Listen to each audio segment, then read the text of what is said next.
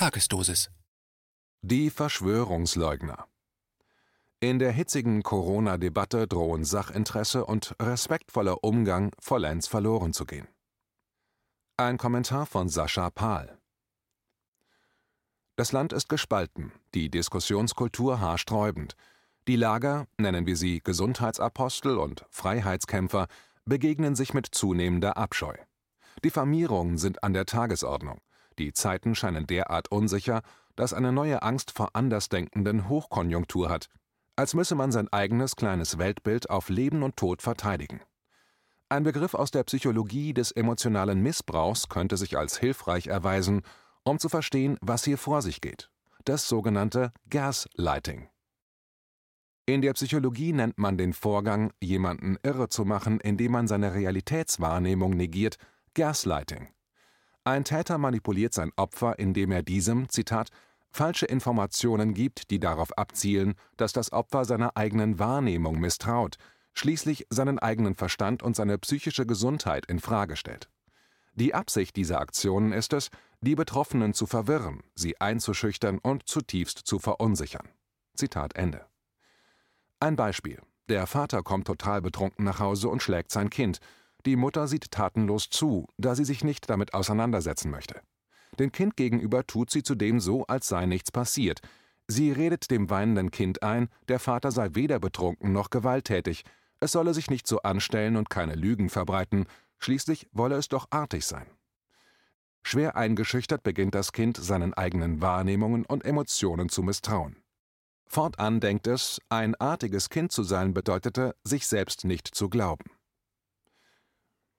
Verschwörungstheorien und Fakten In der allgegenwärtigen Corona-Diskussion geht es auch um Realitätswahrnehmung. Oft ist von Verschwörungstheorien die Rede. Man solle sich nicht irre machen lassen und bei der Realität bleiben, heißt es. Doch was ist eine Verschwörungstheorie und was Realität? Im Prinzip eignet sich der Begriff Verschwörungstheorie sehr gut, um andere zu gaslighten. Dieser kann einfach immer dann verwendet werden, wenn jemand eine Realität kommuniziert, die dem anderen nicht passt. Man hört ihm nicht zu und bringt ihn mit dieser bloßen Bezeichnung in akuten Rechtfertigungszwang und schüchtert ihn ein. Gegenwärtig gilt es als gefährliche Verschwörungstheorie, dass Covid-19 in etwa so gefährlich sei wie eine gewöhnliche Grippe.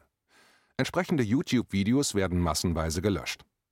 Fachleute, die derartiges behaupten, belegen dies jedoch in der Regel durch Zahlen, Fakten und Zusammenhänge und nicht mit Verschwörungserzählungen. Um aber diese unpassenden Realitäten aus der öffentlichen Wahrnehmung fern und das herrschende Narrativ vom Killer-Virus aufrechtzuerhalten, erscheinen Verwirrung und Verunsicherung als probate Mittel. Während die Menschen wochenlang mit dauernd neuen und dauernd neu kontextualisierten Zahlen, Verdopplungszahl, R-Wert, Neuinfektionen etc. bombardiert wurden, fehlten aussagekräftige Vergleiche, die den Zahlen erst Sinn hätten verleihen können. Ständig stiegen die absoluten Zahlen, wie um die Rezipienten damit zu erschlagen und ihnen die politisch gewünschte Realitätswahrnehmung, das ist ja alles so gefährlich, einzubläuen. Wer einen Vergleich zu anderen Grippesaisons wagte oder die Zahlen anders kontextualisierte, wurde schnell zum kruden Verschwörungstheoretiker gegaslightet und damit mundtot gemacht. So analysierte Carsten Vorberger, der Begriff Verschwörungstheoretiker habe inzwischen einen Stellenwert, der vergleichbar mit dem des Ketzers oder Heretikers aus unaufgeklärten Zeiten sei. Ketzerisch sind Meinungen, die gar nicht gehen, für die man sich schämen muss. Und wer möchte schon in dieser Schublade landen, die einer Exkommunikation aus dem öffentlichen Diskurs gleichkommt? In Diskussionen mit Menschen, die der mehrheitlichen Wahrnehmung des viralen Gefahrenpotenzials folgen, war ich immer wieder bass erstaunt. Meine Hinweise auf vorhandene Zahlen und Fakten, die eine ganz andere Sprache sprechen als das herrschende Narrativ, stießen auf taube Ohren. Keiner wollte ernsthaft eine inhaltliche, sachlich geführte Diskussion führen. Offenbar ist es zu belastend, das medial vermittelte Weltbild anzuzweifeln, so wie die Mutter ihr Bild vom Mann nicht anzweifeln wollte und lieber das Kind verunsicherte. Einige gaben zu, dass es ihnen zu anstrengend sei, sich wirklich intensiv mit der Frage zu beschäftigen, und dass es für sie einfacher wäre, der medial vermittelten Auffassung zu vertrauen. Andere wiesen wiederholt darauf hin, dass man sich mit so einer Behauptung in die Ecke von Rechtsradikalen und Verschwörungstheoretikern stelle. Das erinnert an den Hinweis der Mutter, das Kind solle doch artig sein. Mein verzweifelter Einwand, es müsse doch um die Sache gehen und nicht um politische Zuordnungen, verhalte stets ungehört. Einmal genügte auch das relativistische und in seiner Abstraktheit geradezu zynische Argument, egal welche Zahlen ich anführte, es gäbe ja sicherlich irgendwas im Internet, das das widerlegt. Egal was du sagst, liebes Kind, wir können dir jedes Wort im Mund herumdrehen. Ich musste also, wenn nicht gar eine Realitätsverleugnung, so doch zumindest ein dezidiertes Desinteresse an der Realität feststellen. Die Diskrepanz zwischen Ideal und Realität war offenbar zu schwer zu ertragen, so wie Mutters Idealbild von einem guten Ehemann und die Realität des betrunkenen, gewalttätigen Vaters nicht übereinzubringen war, so ist es offenbar zu schmerzhaft, das Idealbild von Medien und Politik, denen man im Großen und Ganzen vertrauen kann, mit der Realität abzugleichen. Diese realitätsferne Selbstverteidigung ging sogar so weit, dass mir vorgeworfen wurde, ich befände mich mit meinem Beharren auf Fakten und meiner Kritik an der medialen Darstellung der Situation in einer negativistischen, weinerlichen Opferhaltung.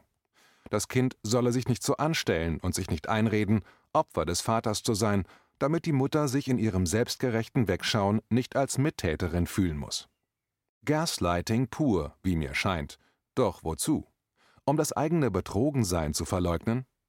Man stelle sich vor, die Mutter sagte irgendwann dem Kind, das nicht locker lassen will mit seiner Realitätswahrnehmung, es solle doch mit diesen Verschwörungstheorien aufhören. Ein Totschlagargument, das jede Selbstachtung im Kind töten wird. Verschwörungsleugnung und Aufklärung Natürlich gibt es Paranoia und natürlich gibt es falsche Verschwörungstheorien und kritikimmune Wahngebilde. Es gibt ja auch Kinder, die den Missbrauch durch Elternteile nur imaginieren. Aber um falsche Verschwörungstheorien von korrekten zu unterscheiden und von bloßen Tatsachenbehauptungen ohne jeden Verschwörungsanspruch, muss man die Augen aufmachen, in der Realität nachschauen, wie es sich verhält und damit aufhören, wild mit diesen missbräuchlichen und respektlosen Begriffen um sich zu werfen.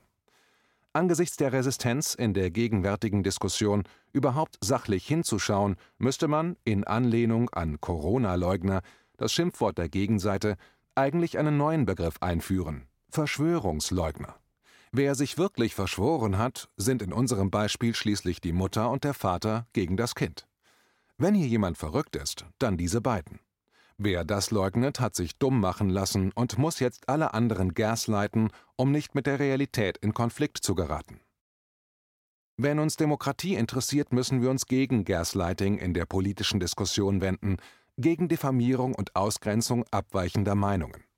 Nur wenn wir ein gemeinsames Interesse an der Realität haben, können wir eine sinnvolle Diskussion führen. Ziehen wir es stattdessen vor, uns gegenseitig in Schubladen zu stecken, so können wir uns nur anfeinden. Meine Befürchtung ist, dass die Gräben inzwischen so tief sind, dass es darauf hinausläuft. Aber die Hoffnung stirbt zuletzt. Liebe Verschwörungsleugner, werdet Theoretiker. Lasst euch nicht von Vaterstaat, Muttermedizin und der versammelten Verwandtschaft der Massenmedien eine Realität vorgaukeln, die deren Interesse an eurem Gehorsam entspricht. Blinde Loyalität zu diesen Instanzen hat ein erwachsener Mensch genauso aufgekündigt wie die zu den Eltern. Das kann schmerzhaft sein. Man muss durch potenzielle soziale Ächtung, Gaslighting durch die Loyalen hindurch. Aber es lohnt sich. Als Kind war das unmöglich, da mussten wir uns verbiegen, aber wir sind ja keine Kinder mehr. Schon Immanuel Kants berühmte Aufklärungsschrift aus dem Jahr 1784 liest sich wie ein Aufruf zum Erwachsenwerden. Er plädiert eindringlich gegen die Bequemlichkeit des blinden Vertrauens in die vorherrschenden äußeren Autoritäten zu seiner Zeit offenbar Medizin, Kirche und Medien. Zitat Faulheit und Feigheit sind die Ursachen, warum ein so großer Teil der Menschen, nachdem sie die Natur längst von fremder Leitung freigesprochen, dennoch gerne zeitlebens unmündig bleiben und warum es anderen so leicht wird, sich zu deren Vormündern aufzuwerfen. Es ist so bequem, unmündig zu sein. Habe ich ein Buch, das für mich Verstand hat, einen Seelsorger, der für mich Gewissen hat, einen Arzt, der für mich die Diät beurteilt und so weiter, so brauche ich mich ja nicht selbst zu bemühen. Ich habe nicht nötig zu denken, wenn ich nur bezahlen kann. Andere werden das verdrießliche Geschäft schon für mich übernehmen. Zitat Ende. Ein gesunder Erwachsener hingegen, Einer, der nach Kant, Zitat, den Mut hat, sich seines eigenen Verstandes ohne Anleitung eines anderen zu bedienen, Zitat Ende, hätte es nicht nötig, andere wie in voraufklärerischen Zeiten als Ketzer zu diffamieren und exkommunizieren. Denn er müsste vor Andersdenkenden keine Angst haben.